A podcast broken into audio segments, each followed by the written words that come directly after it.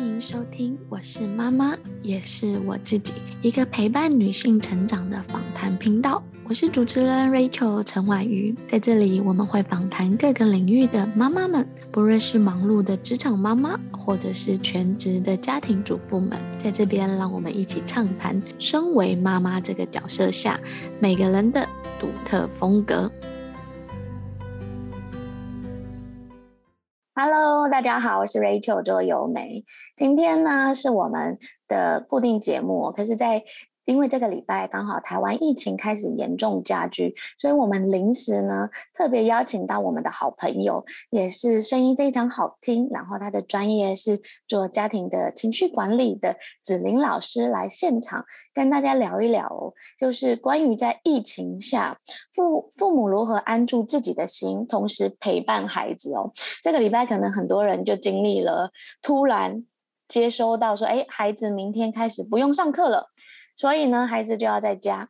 然后开始开始就是想说，哎，爸爸妈妈就说，哎，还要上班，小孩还要有人照顾，又要上课，会经历一连串的那个混乱的生活。所以我们今天特别邀请子玲老师，根据他过去在情绪管理上的经验，还有在家庭教育上的经验，来跟大家聊一聊说，如果发生了这突然的这些事情，我们怎么样安住我们的情绪？请子玲老师来跟大家打个招呼好吗？Hello，Richard，周优美老师，还有所有呃这个 Podcast 上面的朋友们，大家好，我是紫菱，紫菱爱你哦。对，有没有听到子英老师的声音？非常好听哦。我简单帮子英老师介绍一下背景哦。子英老师其实他过去是一个专业的广播人，所以每一次我听他的声音，我都觉得有被安抚的感觉跟效果。然后今天这一集呢，我觉得就是爸爸妈妈可以一起听。如果你的小孩大一点，其实你播放的让他一起听也没关系。听不听得懂不是重点，而是在听的过程当中，我们共同在一起做一件事情，创造一个大家一起做一件事情，完成一个任务，然后把它当成一个互动的方式。或许因为我们今天的这个部分会分为一个部分，就是停课不停学，我有什么资源可以做；再来就是父母怎么样安顿身心；再第三个就是在家庭怎么样把游戏化跟仪式化的方式融入。然后在情绪管理跟情绪教育，还有维持住家庭的生活。那最后一个阶段就是留点时间给自己做一些喘息的方式。所以呢，我觉得今天的节目不只是妈妈自己听，也可以让爸爸或者是小孩，我们可能是在下午的阶段啊，然后就是比较放松的阶段，放着跟着大家一起听。OK，好，子玲老师，你可以跟大家讲一下吗？就是关于突然停课啊，这样不停学啊，然后你有什么好的方式或好的一些外部的资源可以提供给大家，或你们家是怎么样解决这个问题呢？我想我真的可以从我自己的家庭里面开始分享啊，因为呃，我也是在那一天的下午呃三点多，即将要四点，要小孩子要下课之前，呃，得到了这样的一个讯息，我也是震惊了一下，我跟所有的爸爸妈妈。妈妈们都是一样的心情跟情绪。那后来呢，我就开始在想说，怎么样当孩子回到家以后，呃，要为明天、隔天马上要做准备了哦。那我就用了三个方法来开始跟我的孩子进行准备动作哟。那比如说啊，呃，第一件事情是允许，允许什么呢？允许我自己。我的孩子，还有呢，可能明天即使要上线的老师，我们三方都可以有不够完美的地方也没关系。比如说啊，啊、比如说啊、本来我们对于在学习上头或者是一些转变，我们都希望说，可能我们可以在这过程里面至少也可以达到八分啊、九分啦、甚至于有很多的家长是对自己的要求、对孩子的要求，希望呃，凡是所有的学习都可以达到八分以上到十分。那这时候呢，我就会告诉我自己。没关系，我们现在改变临时突发状况，那我只要有达到五分、六分，其实就可以了。而孩子呢，在线上学习，如果他的专注力啦，或者是他的所有的这些的准备，他可能不习惯，没关系，他只要有五分、六分就可以了。其实这个允许啊，就可以。给我们家长空间，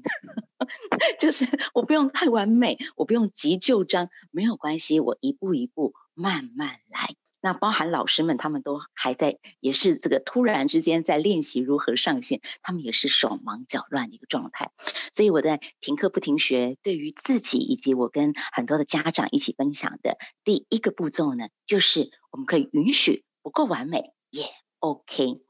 那第二个部分的话，Richard 要不要猜猜看？第二个部分之后，嗯，有可能是我们还再加上一个什么样的呃心情，或者是呃准备的态度，可能我们就会呃爸爸妈妈也可以更加的放松投入在这一次的呃停课不停学。第二个部分，我觉得可能跟孩子沟通或者是讨论吧，商量接下来要怎么办。我觉得其实对我自己，其实去年因为隔离，我其实隔离了七次。对，而且我小孩比较小，所以停课不停学对我来讲，就是因为我的小孩一定是跟着我的，所以就是停课不停学这件事，就是我们一开始就会思考好要怎么样，怎么样处理。第二个是我会跟我小孩讲说，我们要去住饭店喽，或我们要在家里哪里都不能去喽，所以我会问他说，那接下来干嘛？虽然他只有三岁哦，可是我还是会跟他。创造说后面的生活的情景大概是一个什么样的方式？我觉得透过这样子沟通啊，或者是让他知道后面要干嘛，他可以比较安心，而不是就是想说哦，太好了，不用去上课，小朋友心情非常雀跃嘛。可是可是没有想到就是雀跃完，可是后面还有安排线上课，然后安排在家里，然后爸爸妈妈又要在一起，就是其实跟他的理想跟落差有差异。所以我猜我猜是这个非常好哎、欸。果然，Rita 是身经百战，对不对？就是说，我们在跟孩子们呢要进行这个心理准备。好，那在这个心理准备之前呢，那子玲老师这边我再安插第二步骤，好不好？在这之前，其实还有一件事情要做，就是呢，我们家长的好奇心。第一个是允许嘛，第二个呢就是好奇。好奇什么呢？我们可以先用好奇的心态去研究一下线上的世界。就除了学校。呃，老师他们都有线上的一些学习的设定之外，还有什么样很好的资源可以协助我们的孩子开心学习？你知道，其实我也是在呃发布的当天下午回来，我要跟孩子讨论之前，我就开始上网去搜寻。然后以及开始跟妈妈们，我们就大家开始交流，说：“哎，我这里有搜到好资料，我们彼此就互相分享一下。”于是在这里我就包含了呃这个孩子的一些美语的绘本啦，好，然后还有一些是像 IC 之音啊，它都有免费的一些资源，可以带孩子去做一些听绘本，甚至于呢啊、我们在近期啊八一五儿童情商直播课。里头呢，哇，最近有连续八堂的免费的，呃，陪着我们的孩子，可以在线上透过手作、透过游戏，然后来学习。认识我们的情绪，像这样的课程，它都是免费的。那那时候我还自己呃去查了一下，像是军呃国小的话，刚刚我说的那个是比较适合呃在学龄前哈、哦。那如果到了国小之后呢，我也找到了一些非常非常棒可以辅助的哟，比如说军医的教育平台，它里面每个主题都很短，然后非常非常的清晰，甚至于呢还有一些连接可以帮我们连接到各大。出版社，因为我们所使用的教材课纲，它会跟出版社里面会有一些相关，那里头也他们都已经有录制了一些很棒的呃这个影音的这个频道，可以让我们的家长做参考。那还有一些也是有游戏化的一些设计的呃相关的一些呃资讯，那我们家长就可以带着这样很好奇这个线上学习的世界。尤其是帮孩子呃 Google 一下，或者是找寻一下相关的这一些的外部资源。所以其实透过了线上好奇，我们好奇线上的学习，爸爸妈妈自己本身的心态呢，我们就会带给孩子一种传递，就是哇，接下来我们的旅程会非常非常的有趣哦，我们可以来这个地方有一些新的学习，而不是爸爸妈妈呢，如果我们少了好奇，我们就会觉得哇，接下来就是哎很难站的一战。对，我觉得刚刚子宁老师讲的好奇非常重要。我来讲一下，我去年其实第一次跟我儿子在隔离，我们其实在上海就是封城封了五十二天。对，就是是是直接是直接封城，然后不能出去哦。今天现在还可以，现在台湾还可以自由的移动，跟还有快递啊，还有什么，其实还是可以正常生活。可是那时候封城，然后我们就直接，我小孩也有上早教的课，然后我前一天就跟他说，明天好有趣，明天老师要变在线上跟我们打招呼，因为他有看我课程直播嘛。去年其实我们我跟子玲老师，我们自己有录制线上课跟有直播课，所以他很习惯看我直播。我说明天要换你直播了耶，终于换你了耶。然后他就很期待，就是我觉得爸爸妈妈就是我们虽然内心啊。就是有很多的不确定、恐惧跟焦虑啊，或者是哎，觉得很烦。说实话，内心觉得很烦。对，可是我觉得你可以换一个心态，因为你创造一个什么样的环境给他，孩子就会接收到那种正面的态度、正面的能量跟正面的讯息，他也会变得好奇说：“哦，对耶。”老师要直播，我也要直播了。我要跟大家打招呼，喂，你可以在线上看到同学，就是我觉得让他们用好奇的心态去看待这一件事情，去拥抱这一个不确定性，可能会好一点。真的，所以其实如果我们大人啊、家长，就我们用这样的一个心情，第一，我们心情也会稳下来，不会觉得很烦躁。那第二，孩子同样还会学习到很棒的，呃，我刚刚说的允许以及好奇。那再来，再其实第三个就是刚刚 Richard 你有先提到的，就是可以跟我们的孩子进行很多的讨论呐，接下来的时间要怎么样来规划啦。那我是给我的孩子一个一个概念，我跟他说，来，妈妈跟你现在我们一家三口要来讨。讨论我们接下来这两周的学习地图，我们用一个地图的概念，啊，其实就是做 schedule。家长心中知道我们要做的是 schedule，但是呢，让孩子就是有点游戏化的一个方式，然后去告诉他来喽，我们现在要准备要来画这个我们的这个新的地图。好，那我们大概原则上我会有几个步骤，就是第一个呢，我们会先划分为七天。为单位，也就是周一到周日，然后接下来啊、我们会开始呢，再做一个就是时间为单位，也就是每天的早上可以分两个时段，下午可以分两个时段，晚上可以分一个时段，一天总共五个时段。好，所以呢，啊、呃，这个游戏化的学习地图呢，啊、第一件事情我会先把时间把它给隔出来，接下来就会让孩子。开始一起去思考，我会告诉他：“哎，妈妈搜到了一些什么样的相关的线上课，我觉得挺有趣的。那你有兴趣的，跟学校必定必学的，好，然后我们就让他用那个啊便利贴啊，他就一个一个把它写上去之后，由他自己选择，他要把它贴到哪一个格子里头。那那个格子也就是那一天他的行事历。那当孩子呢，他用这样的一个比较游戏化的方式去有自主权的。”可以去决定他这一天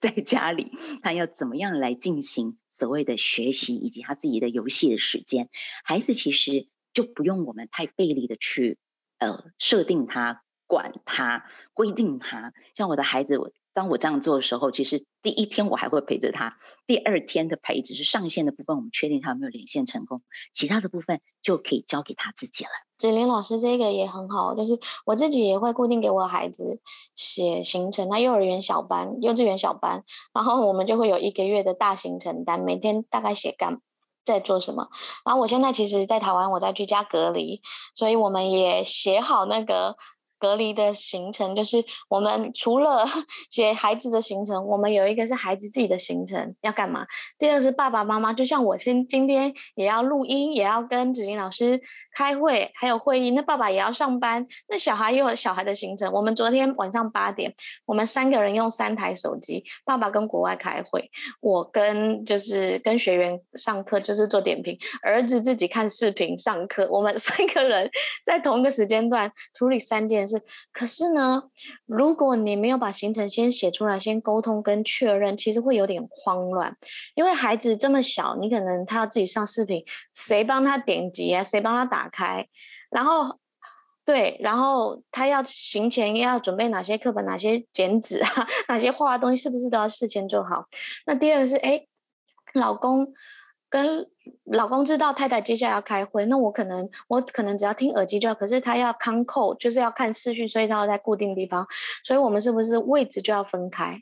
就是哎，谁在固定的位置，谁在哪里？所以我觉得就是时间安时间表安排好一个原因，是因为可以让小孩子知道。等一下，那时间他可能要自己处理上课的问题。接下来是爸妈也可以把家庭的空间分开来。我觉得这个非常重要哎，这样我们大家彼此之间都会有呃彼此的进度，然后呃孩子也会学习在这过程当中学习自主跟独立。没错，所以我们现在就把家里分成就是我有跟大家讲，就是把家第一个是时间安排好，第二个是区域划分重新规划。我们现在有一个房间就是工作区，爸爸跟妈妈要工作就在那一区，所以电脑啊、设备啊，所有的东西就放在那里，就不用搬来搬去。我们不跟小孩在同一区工作。因为工作是需要安静跟独立，所以那个房门就会关起来。我们就跟他说，现在是爸爸上班时间，然后跟他约定好他几点下班 才能出来。跟我一样，我也想说，我也是跟他都先说好。比如说今天我们要进行这样的一个呃采访跟录音，然后我也是跟孩子说，妈妈大概约预约到几点的时间之后，你才可以进到我另外一个房间。对，因为我觉得孩子在家里，他就想跟爸爸妈妈黏在一起，或想他就想要看他的漫画，他就想玩他的游戏，就是被控制住。可是如果有提前各自安排好，他内心心里知道，因为像我们早上的时间，我们就是九点到十一点左右，或到十一点半左右，就是每个人工作的时间。他看他的书，做他的事。那十一点到十一点半到一点、十二点。多的时间就是他运动，他要去玩游戏，他要去干嘛的时间。当他知道他想要做的事有被安排进去，孩子其实会比较愿意做他当下应该要做的事情。这是真的。所以其实我们刚刚的这一段的分享，等于也是间接的跟所有的家长也可以分享。就是我觉得他不是只是在呃疫情期间我们在家里要做的事情，而是他其实都可以被我们平常生活化。到我们的平常的生活当中，疫情过了，这些的方式一样非常非常好用哦。对，所以我们录这一集，其实疫情是一个，等等一下要跟大家讲怎么安住心。可是这些是家庭仪式感的建立或家庭时间管理，孩子时间管理。我觉得孩子从小就要有时间管理改概念。我儿子很可爱哦，你就是因为我我的儿子现在比较小，所以你们在想，他如果这么小能养成习惯，其实他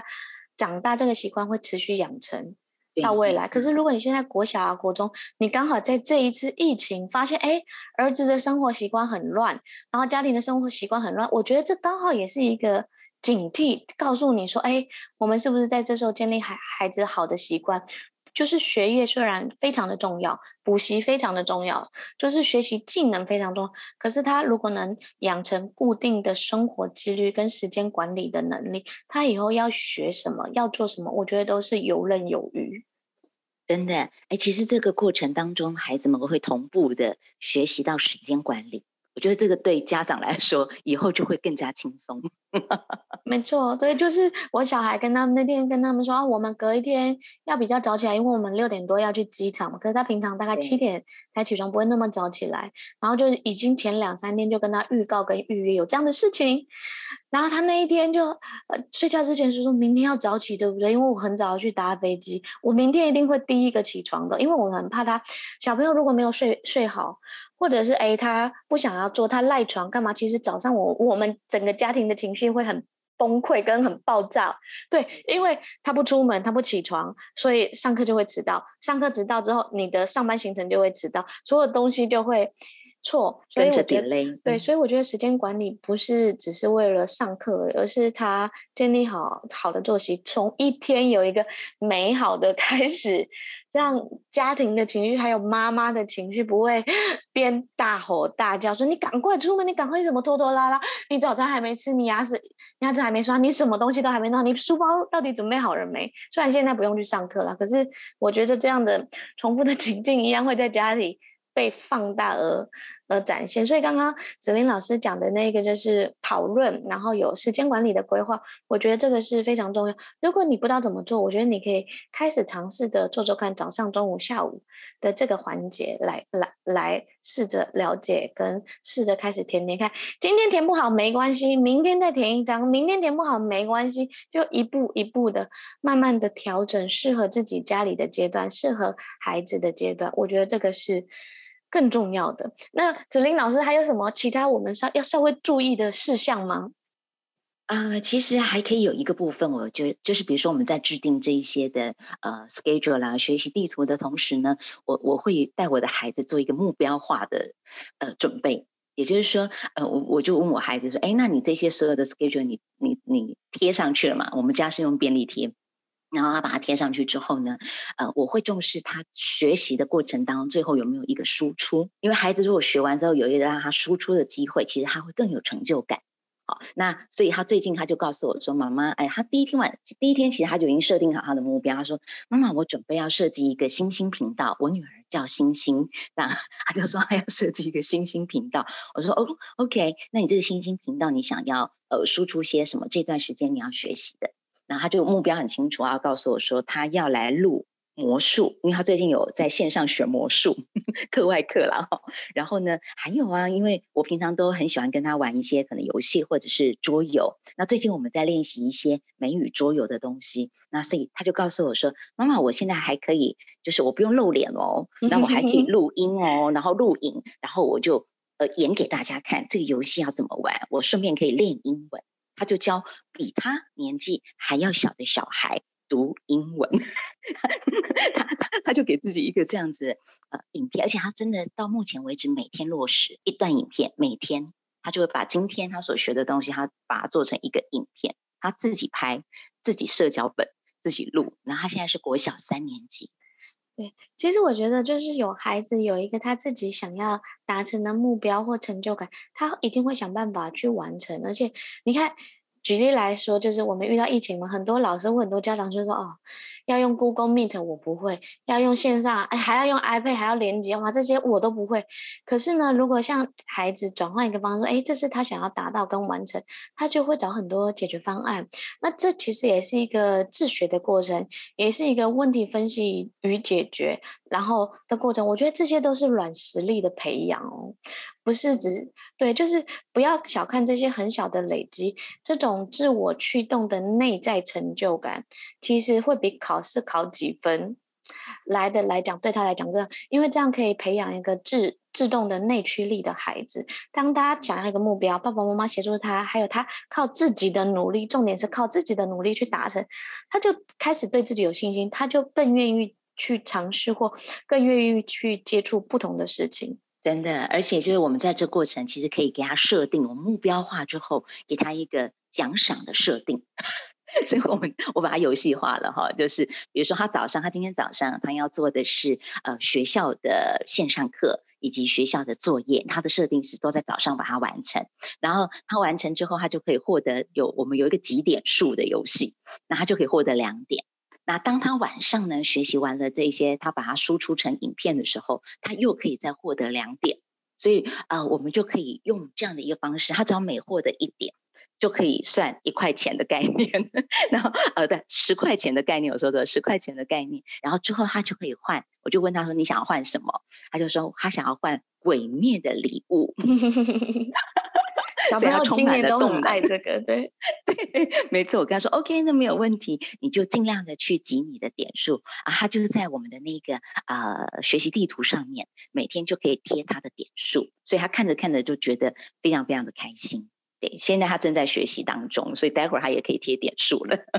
没错，就是我我我几点这个是一个非常好的仪式，不论小孩从小到大，而且几点玩的奖励跟惩罚都让孩子自己设定。我这边补充一个小小，就是其实孩子每年都会过生日嘛，我儿子是四月生，他刚好上个月过生日，就是我们就在四月之前就看想说，因为其实我家有很多桌游，我家也有很多游戏。就是因为我工作的关系嘛，所以他其实不缺游戏，也不缺桌游，也不缺玩具。可是我们就不想让他觉得这些东西得来非常的容易，所以我们就跟他说：“你生日好像快到了，可是那个别的老板，我会跟我都跟他们说，这就是别的老板要送东西给你，可是你要表现好才能有。”所以我们就给他在生日之前，大概二三月的时候就开始设定，他要完成二十个好的行为表现，二十个点才能得到他的。他的生日礼物，然后那个生日礼物是他后来自己选，他这些东西都不要，他有一个地球仪，对，所以他就我们就带他去书店跟图书馆，给他看了很多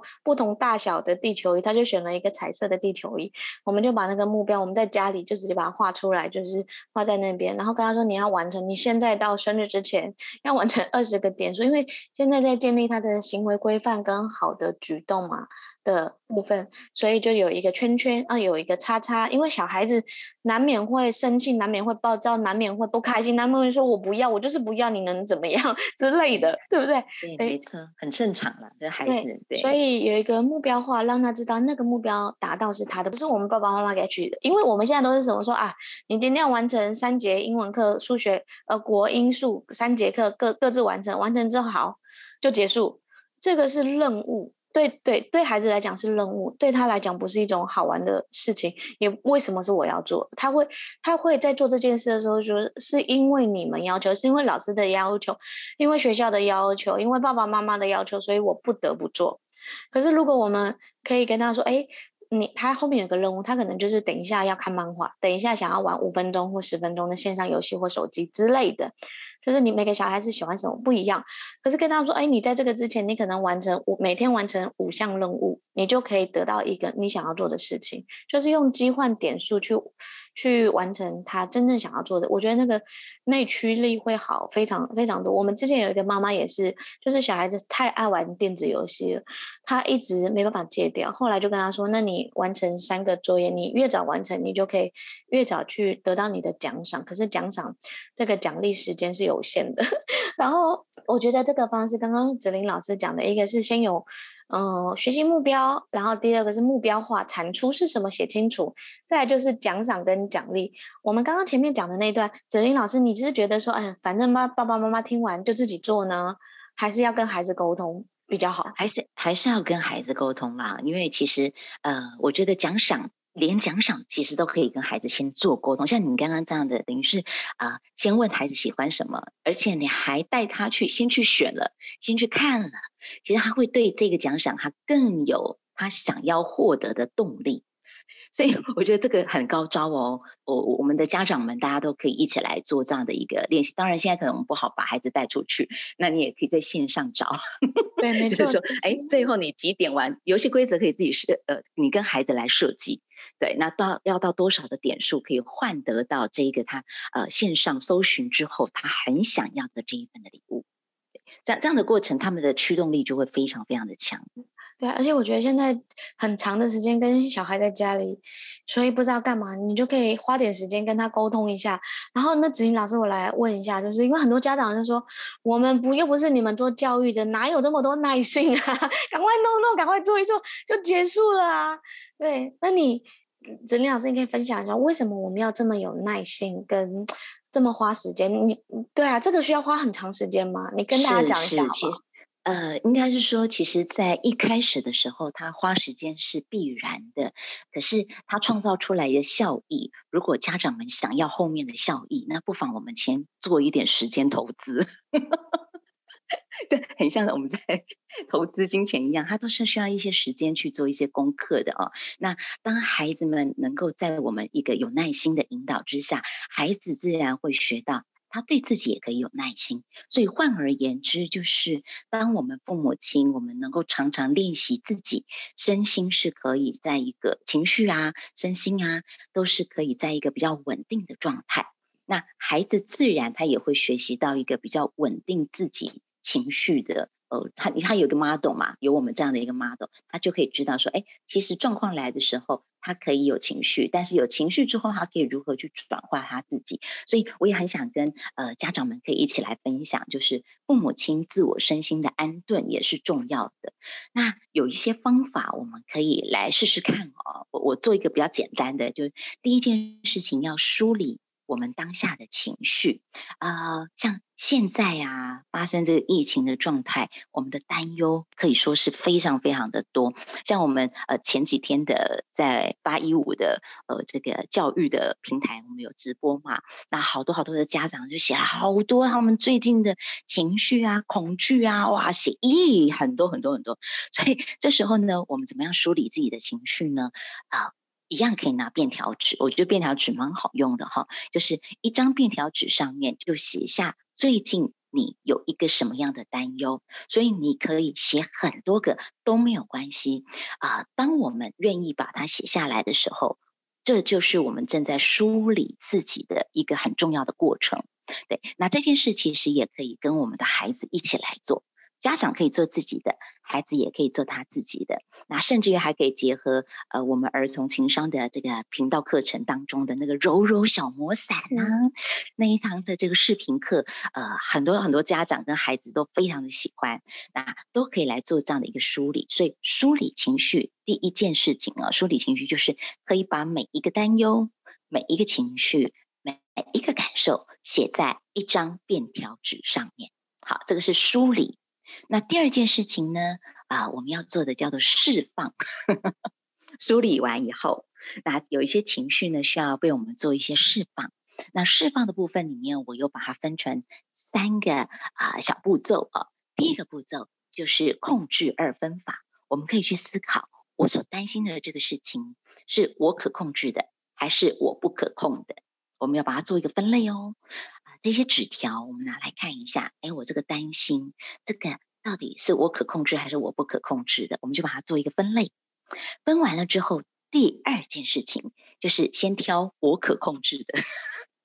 我就会把我可以控制的这个事情，我把它贴在我的墙面上头。哎，这是我可以控制的哦。那当你认定它是我们可以控制的时候，我们就做第二件事情，就是我们去思考，哎。我既然我可以控制，那我可以有什么样对应的方法？我再写一张便条纸，好，写完之后，我把它贴在我的刚刚担心跟焦虑的那张便条纸当中，再把它贴上去。那贴着贴着贴着，我们就会开始发现，哎，我可以控制的事情它变多了。这时候，自然原本我们的很大的焦虑的那个部分，它就可以被释放掉。那我刚刚说到的第一件事情是要做控制二分法嘛，就是写我可控制跟不可控制的。第二件事情是针对我可控制的，想一个对应的方法，然后用便条纸再把它贴上去。那可能很多人就会问，或者是我考不好，那个 Richard 也想问，哎，那子玲老师啊，那个不可控制的纸条怎么办？刚不是还有一堆是不可控制的纸条？Richard 老师要不要那个来猜猜看？你觉得可以怎么做它呢？呃，我刚刚觉得你刚刚讲的那个就是梳理情绪，我觉得大家都知道要梳理情绪，可是不知道怎么做。第二是就是我可控制跟我不可控制，我觉得这是一个很好的方式，就是因为头脑非常的杂乱，就是要把它把它写下来是一件好事，因为其实。越焦虑的时候，越是要静下心来。可是大部分人就静下静不下心来，会一直刷刷手机，会一直刷屏。对，然后好像想然后看多一点，就会内心比较好。我觉得就是写下来以外，第二个就是因为女生嘛，有些时候不想写，就可能找好朋友啊，或聊聊天的方式，用说的方式说出来。对，用说的方式其实很好，就是只要你能够找得到呃适合倾听的人都可以哦。那像呃刚刚。子玲老师所说的这个方法是，其实是属于自我处理的一个部分。那我们刚刚是不是有说到有一个那个不可控制的纸条怎么办，对不对？那如果不可控制的纸条，我就会把它拿起来，然后我不会讨厌这个情绪哦，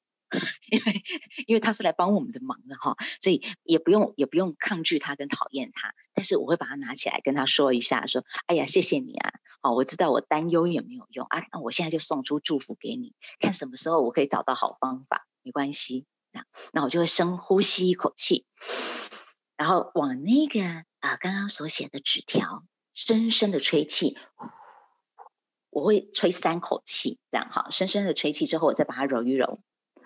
然后揉一揉完以后呢，我就把它用力投到可能某一个呃我设定的藏宝箱也好，我设定的桶子也好，我设定的一个某一个我觉得可以把它放到那个地方去，因为哪一天或许这个东西它会有方法，那现在没有关系，我先把它放过去。那所以在刚刚的过程当中，呃，第三项我们所做的，也就是把刚刚我们所不可控的纸条念出来，感谢它，然后呢，深深的吹三口气。在这个过程当中，我们会把对于这一件没有办法控制的事情的焦虑，把它释放出去，然后再把它投进桶子或者是箱子，或者是你认为可以先储藏起来的一个地方。这是啊。我们在做自我安顿的第二个方法，第一个方法是梳理情绪，把它写下来，或者是录音录下来，好，都可以。那第二个方法就是要去做，把它做一个分类，然后做一个释放。那其实更重要的是第三个方法了。第三个方法就是感谢转换法，这是我最常用的。呃呃，除了除了刚刚我们说写下来这一些我们呃觉得可控或不可控的，在我们的纸条当中之外呢，我们也可以写下来，或者是录音录下来。呃，今天我们觉得值得自己感谢的三件事情。好，那通常我都会帮自己念。我每天晚上，其实我是会把它做成一个仪式，我自己跟我的女儿一起来进行。那通常我们就是，嗯，我今天想要感谢什么什么什么。好，然后最后我的 ending 就是感谢你的付出。好，这是一件事。那当我要讲第二件事情的时候，我我还一样会感谢，比如说感谢我们家的醒醒今天在线上的学习，我觉得你好认真呢、哦。然后我的结尾就是谢谢你的努力。然后最后一件事，我会感谢我自己，就是我感谢今天自己做了一些哪些事情，我觉得我做的还挺好的，好，或者是我今天有做哪些事情，我是照顾了我自己，所以也就是在最后的地方呢，我们可以在心中跟自己说，或者是写下来都可以。那你在说这些感谢的时候啊，可以把一只手。就是呃，我我设计了一个叫安心呼吸法，这个在视频课的父母课第一堂，很多呃，像昨天我就看到好多的家长对于这个安心呼吸法，他们非常有感觉，然后都在询问老师怎么做，可不可以化为文字给他们？那我刚说的感谢对不对？然后要搭配这个安心呼吸法，就是啊，你把两只手都放在心轮的地方，也就是呃胸口的地方。然后啊，内手不动，外手轻轻拍，很像在安抚我们的小孩一样，有没有？那我们就轻轻拍，轻轻拍，轻轻拍，然后给自己做多次的深呼吸啊。比如说呢，你做完三次深呼吸之后，就可以跟自己说感谢，然后感谢我们的家人他们的付出，或者感谢孩子他的努力，甚至于最后一定要感谢一下自己，因为现在我正在照顾我自己。当我们在这样做的时候，呃，这个很自然的，我们的能量啊，就会从焦虑的地方转转转转转，它会转平，转到一个比较高的呃震动的情绪会有频率嘛，哈、嗯，那它就转到一个比较高的震动的频率，你的心情自然其实就会在一个觉得很感谢、很稳定。很舒服的这样的一个能量磁场当中，那我们这样子在跟我们的孩子对应的时候，我们内在就会多出很多很多的空间，然后就会有有耐心了。所以照顾好自己，就能给出空间，给出耐心给我们的孩子哦。对，我非常谢谢子玲老师刚刚讲这段，这也是为什么我特别邀请子玲来录。在以前啊，就是我觉得就是对于情绪的这件事，大家都觉得情绪很重要啊，或者是释放压力、释放情绪很重要。可是我觉得子玲老师提供了一个又一个清楚明确的步骤。对，因为我觉得以前就情商就是感觉上很形而上的一种方式，可是。透过这一次，还有透过其实我跟子怡老师也认识一两年的时间，他的每一个阶段，我觉得他就像刚刚第一个就是先梳理情绪，你可以把它写下来，写写在小纸条，然后跟可控跟不可控，不可控完呢，不可控大家写下来就结束了嘛。可是他可以做一个仪式，把它揉一揉，然后吹气。其实有些时候真的安稳情绪，真的就是吸气吐气三次。你就可以快速缓和一下情绪。其实缓和情绪，同时让头脑休息一下，因为他刚刚太紧张了。你要把那个红灯警戒的红灯 降低到黄灯的方式。这这个形容很好。对，就是你要把红灯降低到黄灯，然后再吐三次啊，你就感觉说哦，因为。你这样大脑有更完整的时间去思考，跟我当下要怎么样处理跟解决，不然一直在红色的警戒线就会哔哔哔哔，然后就挂掉了，就开始暴怒了。对对，那最后一个就是感谢啊，嗯，这个其实就像很多人在写日记的时候会写感谢日记，会写感恩日记。就是我之前有听一些节目跟书籍讲，就是如果你连续写七天感恩日记，你会觉得世界一切非常的美好。其实你的心情很差，我干嘛？你就是因为我们大家常常看的是别人有的我没有的，别人做了什么我没有什么，而去忽略了说我们自己孩子本身的价值啊，本身的特色。或你看你今天忙碌了一天，我相信各位妈妈们，你这几天一定相信，一定会觉得说，哦，我今这几天洗了这么多碗，再来就是我这几天竟然那么有创意，煮了那么多好吃的料理跟好吃的菜，就是我们生活当中一定有很多付出，可是没有拿出来感谢的。老公没有感谢你，小孩没有感谢你，没有关系啊，你可以感谢你自己啊，因为你把你自己状态照顾好，你把你心情弄好，因为心情的好坏不是这个选择全部应该放在别人身上，而是可以放回拿回在我们的手里，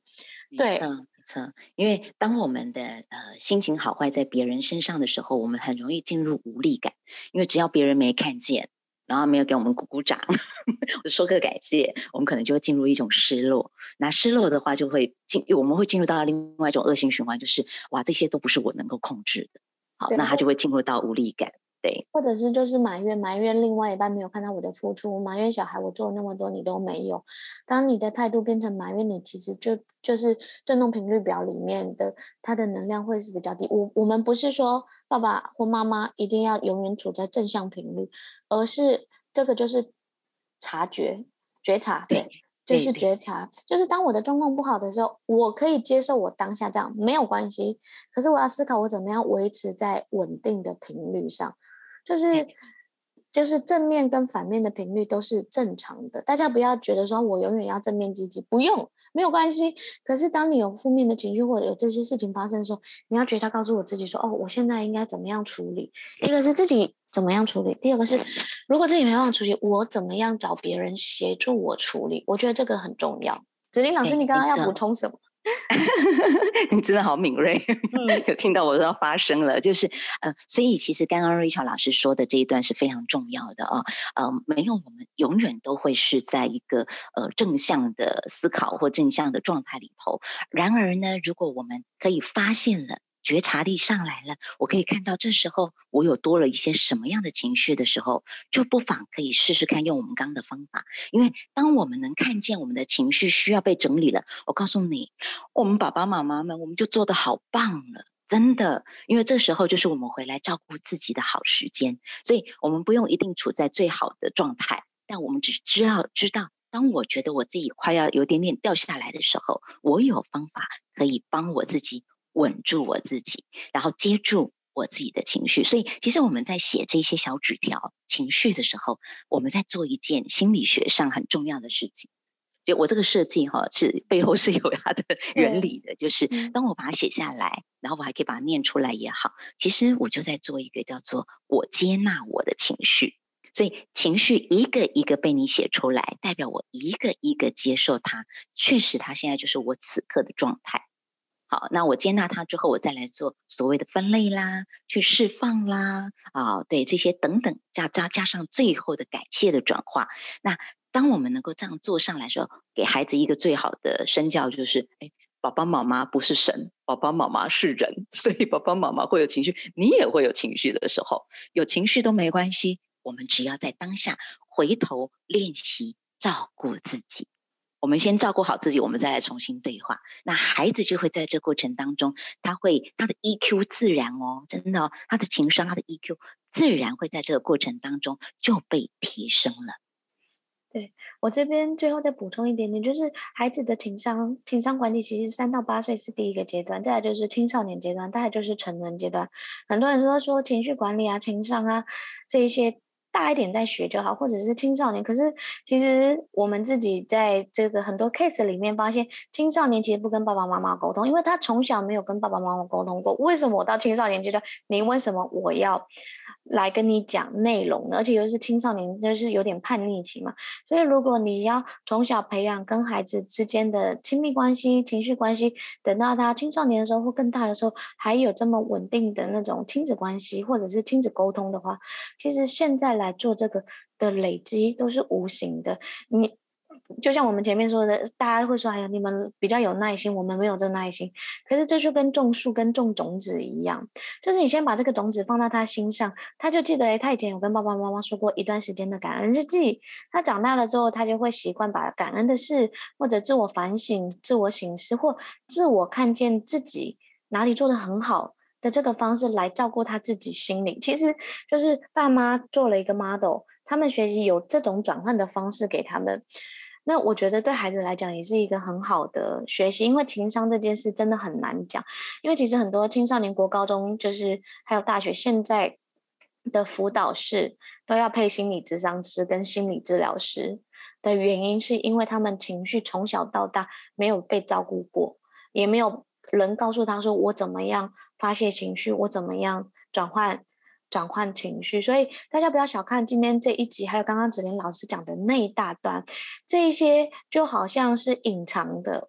无无形在孩子当中的一个养分。你早一点给他，让他知道有这样的事情，他可能不可不会马上发酵，或不会马上产生效应。可是当他未来在人生的旅途当中，在工作上、在求学上，或者是在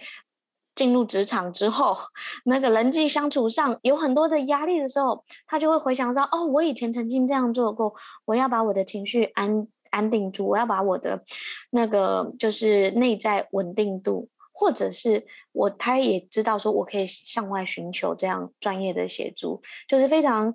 特别感谢子玲老师刚刚那段，因为子玲老师其实他也是有国际情商这样的那个。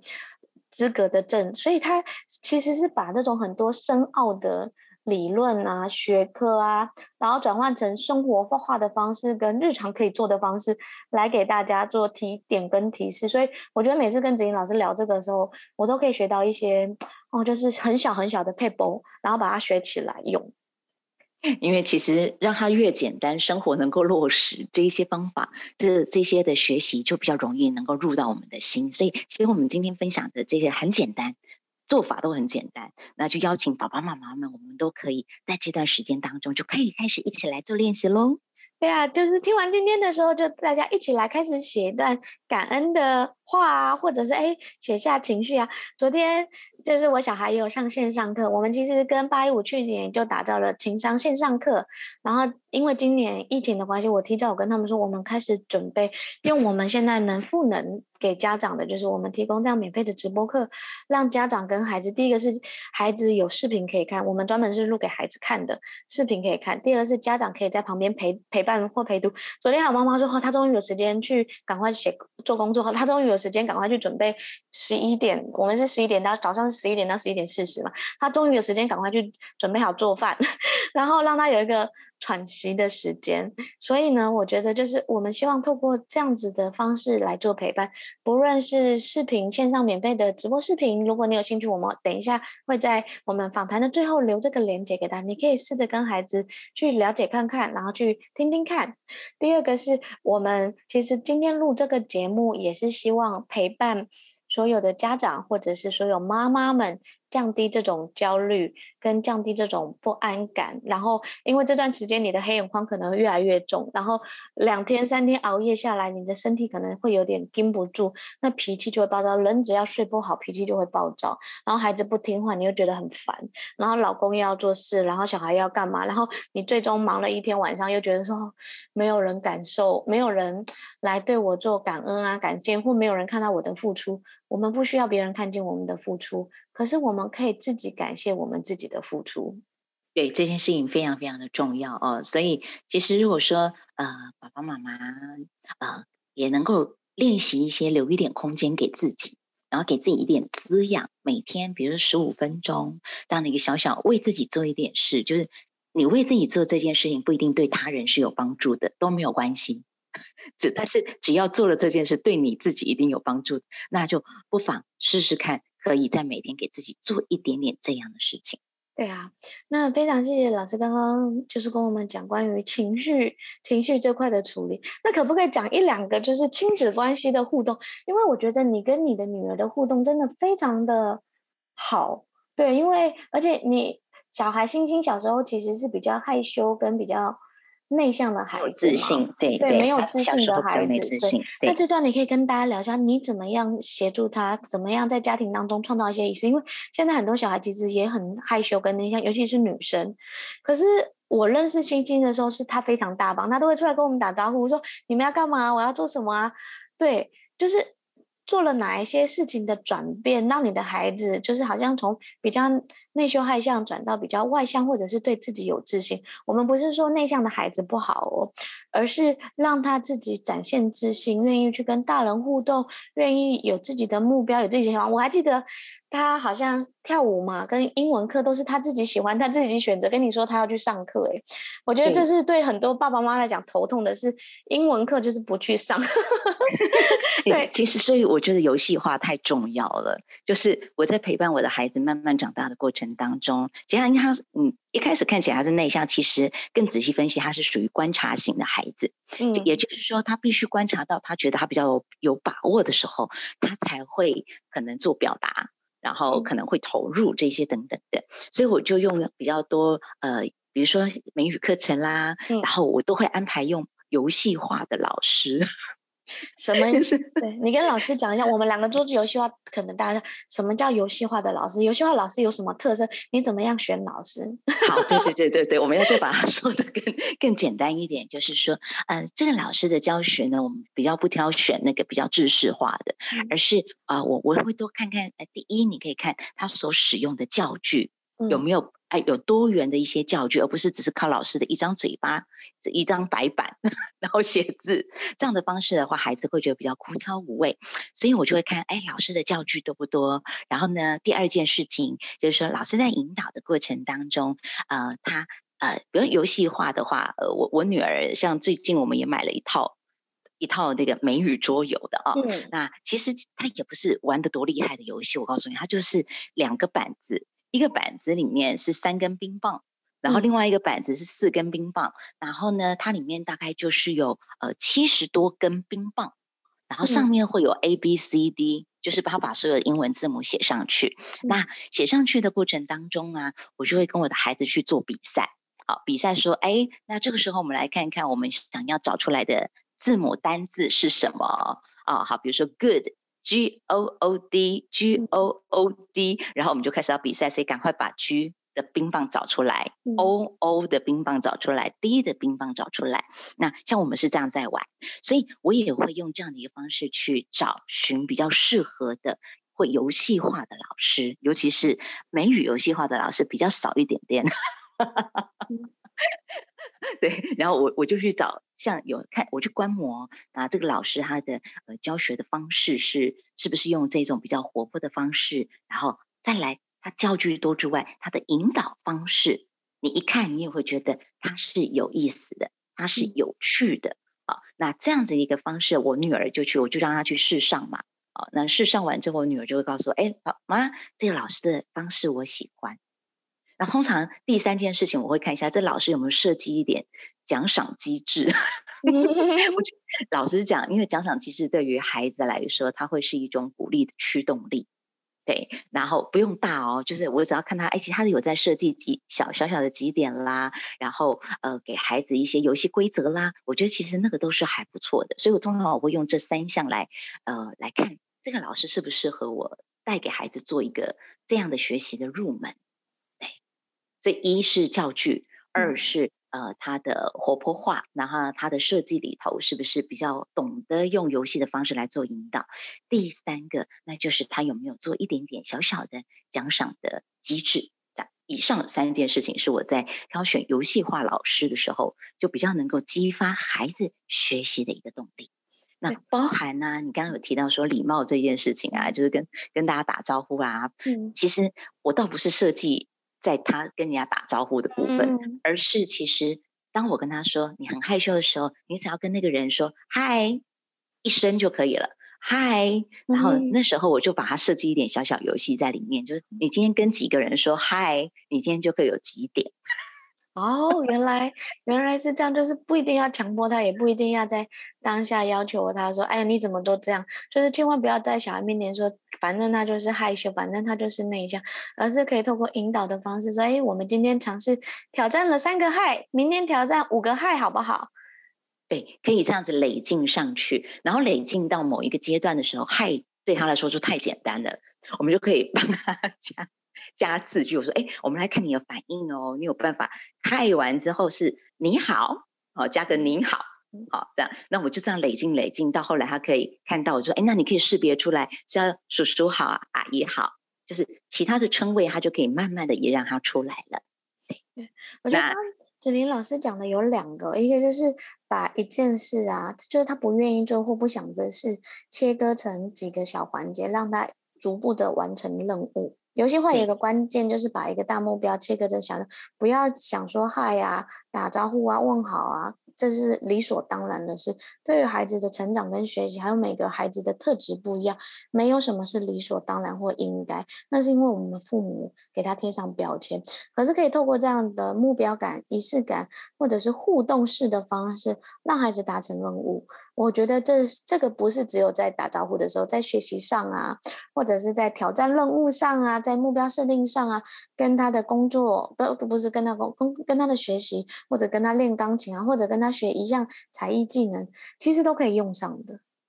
没错，没错。所以这个小小地方，就是你把这个所有的事情切成小小小小小小小小块的，这样来做一个鼓励，它其实很容易就会成为游戏化的方式了。对，那还有什么不懂的吗？我觉得就是你跟你女儿，我常常看你 FB 写的贴文啊或文章，就是你跟她有很多仪式。很多生活的小仪式，哎，怎么会有这么多生活的小仪式感呢？我觉得仪式感是让给父母很大的方便，你知道吗？就是，可是很多父母会觉得听到仪式感就是哦麻烦。对，你可以讲一下为什么你会觉得仪式感是很多方便而不是麻烦呢？对呀、啊，因为比如说我们在晚上睡觉的时候，我们都会有一个晚安仪式。嗯，那晚安仪式我其实我的目的呢，是为了要让他可以很安稳的。然后就可以很安稳的、幸福的睡觉，嗯，啊，那而不是在，因为很很多孩子其实晚上不大睡觉。然后妈妈一直叫他赶快睡，赶快睡啊！他们就是没有办法赶快睡。然后因为家长其实我爸爸妈妈我们熬的是自由，对不对？对，我们不是熬夜，我们熬的自由是你赶快睡完，我才能做我的事情。所以我为了我后面的方便，然后我在前面，其实我在晚每天晚上的时候，这个所谓的晚安仪式，我做了哪件事哪些事情呢？一样要有步骤哈。那第一件事情就是呃，他洗完澡之后。那我们就会啊、呃，把灯光调为暗。我们家灯光刚好是它可以调光线的亮度哦，我们就把它调为暗。调了为暗之后呢，第二件事情呢，就是我们两个就坐在床上，嗯，啊，然后我们手呢就会摆一个祈祷的动作，就是双手我们就合十，这样，然后我们就开始其实做感谢了。我们要感谢说，嗯，今天我感谢三个人。嗯啊，那三个人为我做了什么事？然后他会先说，他说完就换妈妈说，好，换妈妈说我的感谢是什么？好，然后当我们感谢完这件事情之后，这是第二件事嘛？哈，我们第二个动作，晚安仪式第二个动作，第三个动作呢，就是我们会给彼此一个深深的拥抱，嗯，就很简单哦，深深的拥抱。然后拥抱完之后，第四件事情就是躺平，躺平。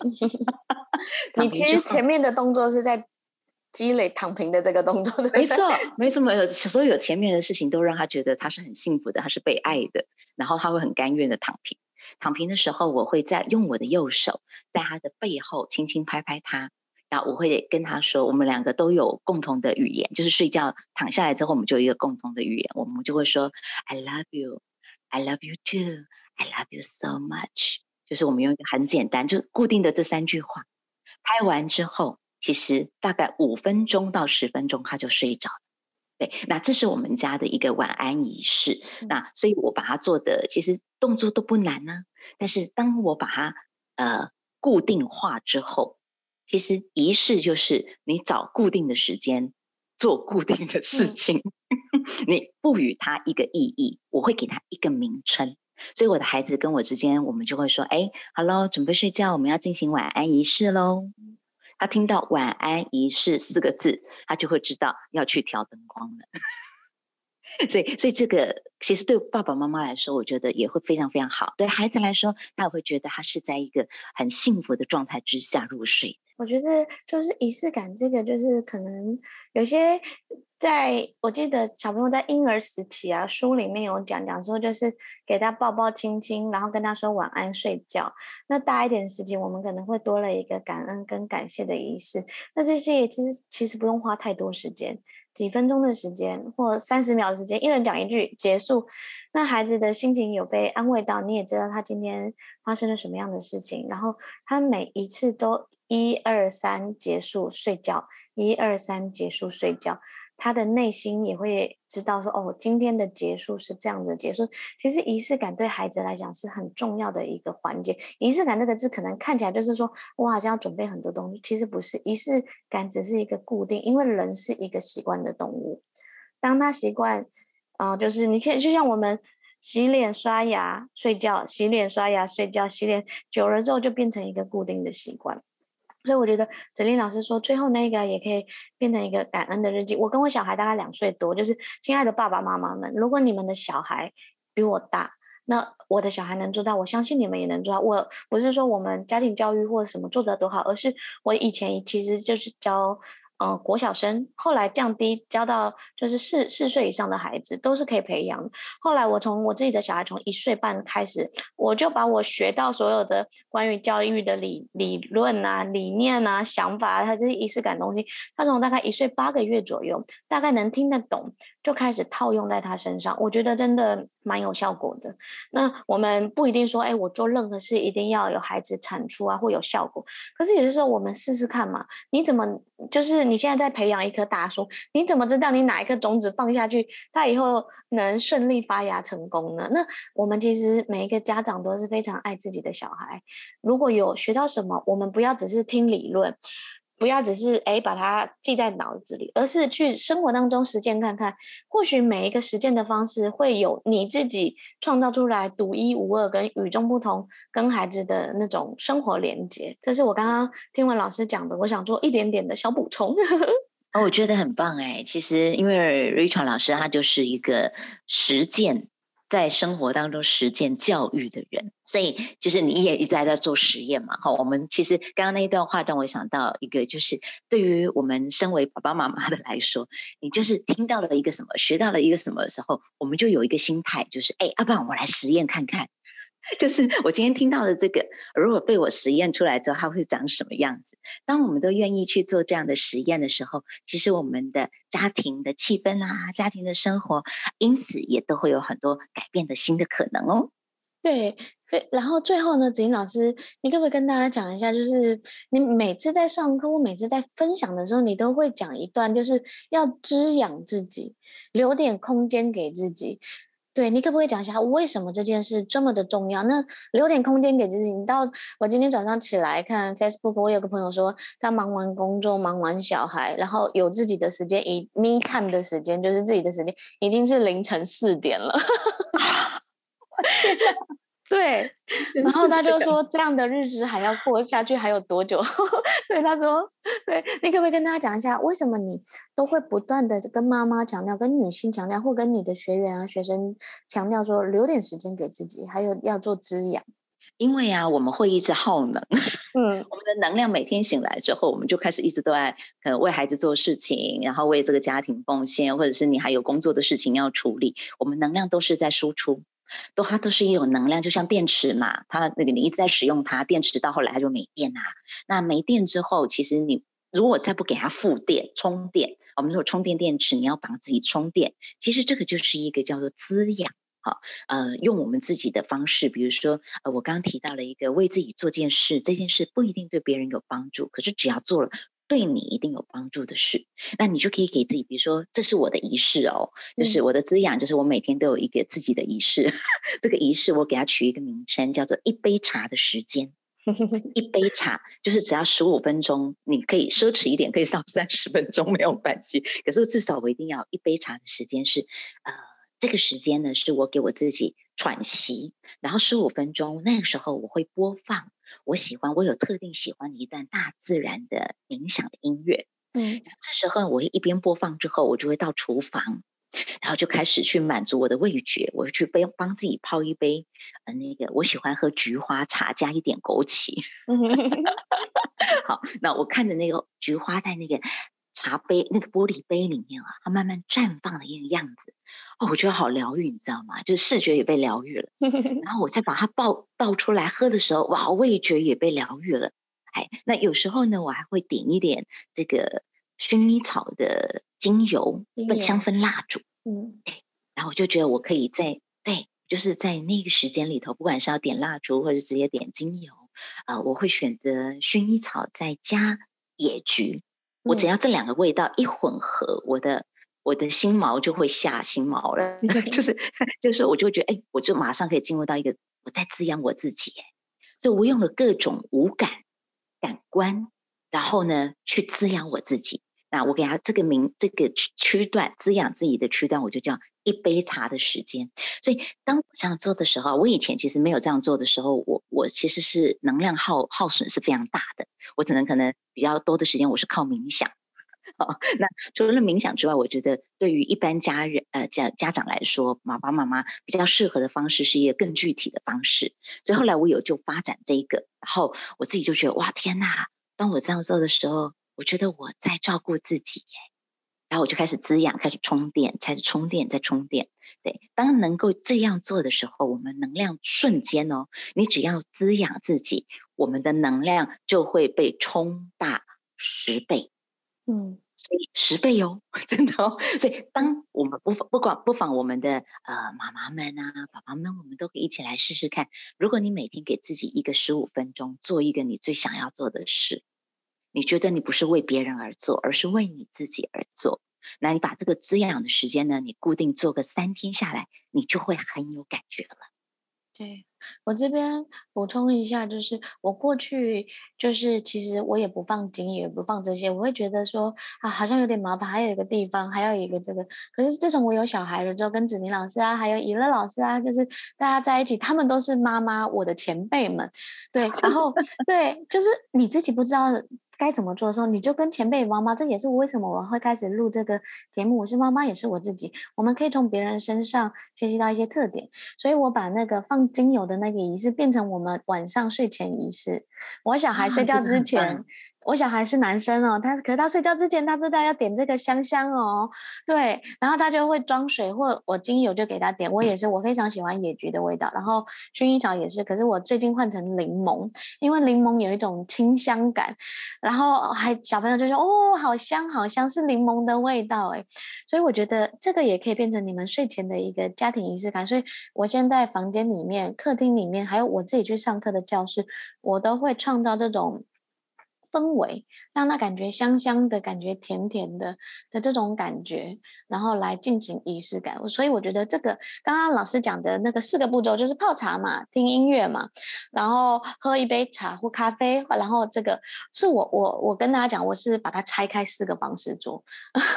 对。对，就是一个是以那个最后的点薰衣草或这个仪式，可以让家庭的人跟你一起做，不然他们会觉得妈妈自己一个人在享受，所以我都让我孩子跟我一起享受。对，然后他后来他也会跟他爸爸说：“爸爸，我要闻香香。”他也会跟他奶奶说：“嗯，奶奶，我今天没有点那个亮亮的光，因为我的那个是黄光，也有一个是七彩光，所以他可以自己选择他要什么颜色的光，他就会建立这种他的情绪稳定的一个仪式。”第二个是，我是喜欢听音频音频的。那我觉得妈妈也是需要充电。那就像我们节目之前就有人说，老师为什么就 Rachel 你干嘛节目弄那么长，十五二十分钟结束就好，你为什么要那么那么长？我就跟他说，其实我录这个节目，一个是可以在做家务的时间，或者是煮菜的时间，我有一个无线耳机。我觉得妈妈一定要有一个无线耳机。对。因为有线的耳机，你要绑着手机，你在煮菜、在做饭、在拖地的时候，你再把手机挂在身上太麻烦，或者是你把它播出来，全家人都在听你在做什么，好像也不太合适，对不对？有家人在嘛，或有小孩在，不太好，所以我都会挂单只耳机的无线耳机在身上。我煮饭的时候边煮饭，因为煮饭是一种放松嘛，而我同时会听一些东西。那如果又不是学习，有些东西听得过去。没有特别记住没关系，可是它就是一个陪伴我的时光，又可以在中间给我补充一些学习的知识啊，或舒养，就是好像就像你在听我们这个，就像你在听两个妈妈对话聊天，然后你从中又好像说哦，原来他们是这样说哦，原来也有人跟我一样遇到小孩崩溃是这样解决的。我觉得就是这个仪式感，如果你时间真的不多，你可以找到一些空档听音乐的空档，你可以就是早上做伴的几分钟，你就放一段音乐。然后就是把那段时间跟另外一件事结合在一起，因为忙碌的工作妈妈可能有些时候会说，我真的没有时间，或者是你骑车回家的路上，与其听那轰轰轰隆的噪音，不如放一段舒服的音乐，调试一下自己的情绪，回家继续奋战。对，所以这些都是一个很好的，你可以拆开来，你可以合起来。重点是，你知道，其实做这件事情是为你自己而做，它就会有滋养的效果出现哦。对，然后最后呢，我想请教一下子玲老师啊，就是你觉得妈妈是一个什么样的角色？用一句话来定义妈妈。妈妈哦，呃，以前的我，我会觉得妈妈就是牺牲奉献者。以前，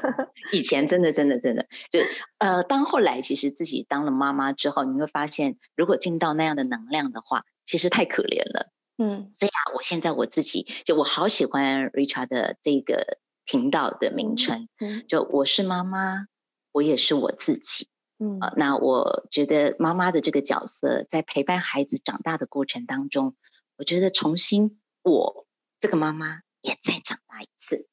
嗯，好喜欢当妈妈的这个角色，是因为我觉得我陪伴孩子的过程，我也陪伴了我自己。对，那我记得你好像每一年都会有一个目标，有一个叫“绽放计划”。我觉得这个名字取得很好，你可以跟大家讲一下，为什么你是职场妈妈，然后也是妈妈这样的角色，会有一个这种会带领其他的家庭一起做“绽放计划”，这是什么呢？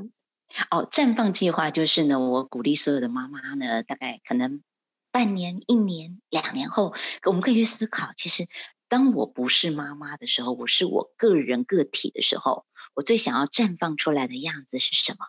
那因为我看到好多妈妈，我刚刚说牺牲奉献嘛，所以几乎呢，很多尤其尤其是全职的家庭主妇，很容易呢，她整个重心全部都在孩子跟老公的身上。就后来她没有她自己了，等到孩子慢慢长大的时候，她呃，她突然觉得说，哎呦，怎么帮她好慌张哦。然后要再出社会，他也觉得他好像跟社会是有一点点脱轨的，这些等等的，其实会让一个妈妈变得没有自信。那这个绽放计划其实是要让妈妈们。在同时是妈妈的过程当中，也能够为自己做一个呃，可以让自己有一些累积。比如说呢，呃，我有我几个学生哦，他们是很可爱的哦，比如他们喜欢精油，他们喜欢芬芳芳香的这样的一个味道。于是呢，他们就给自己做一个计划，是半年他可能要学习精油怎么样去使用。那一年呢，他们也想要去跟更多的妈妈们一起分享如何用精油去照顾他们的孩子。那在这样的过程当中呢，妈妈她自己的能量，她会慢慢的。